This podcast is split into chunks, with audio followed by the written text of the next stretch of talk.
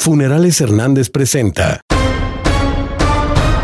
Estas son las 8 de Ángulo Informativo. Se registran dos incendios en la ciudad de Durango. El primero en la madrugada en un tejabán en el Boulevard Dolores del Río en la colonia Maderera y el segundo durante la mañana en un negocio de comida de calle Constitución. Hombre golpeó a su esposa con un bate de béisbol en el poblado El Conejo de la capital del estado. La mujer de 22 años se encuentra recibiendo atención en el Hospital General 450, mientras que la fiscalía investiga el caso.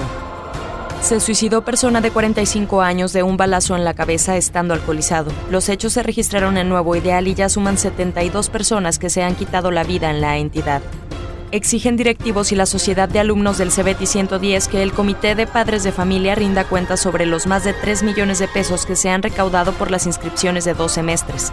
El presidente y el tesorero son los señalados al respecto. No hay informes desde 2019 se solicitaron cuatro puntos para la transparencia y apertura del proceso de renovación del Sindicato de Personal Administrativo de la UGED, pero fueron rechazados por la Comisión Electoral, señaló Marco Antonio González Presa, representante de la planilla roja y plata. Denuncian injerencia del Comité Ejecutivo actual.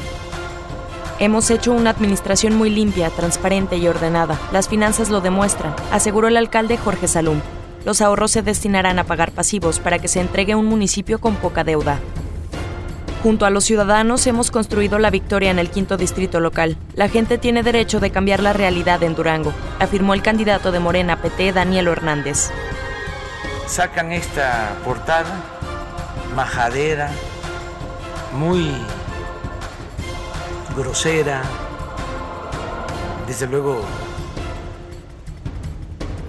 mentirosa es majadera, muy grosera y mentirosa la portada de The Economist, responde el presidente López Obrador a la publicación que lo llama falso Mesías.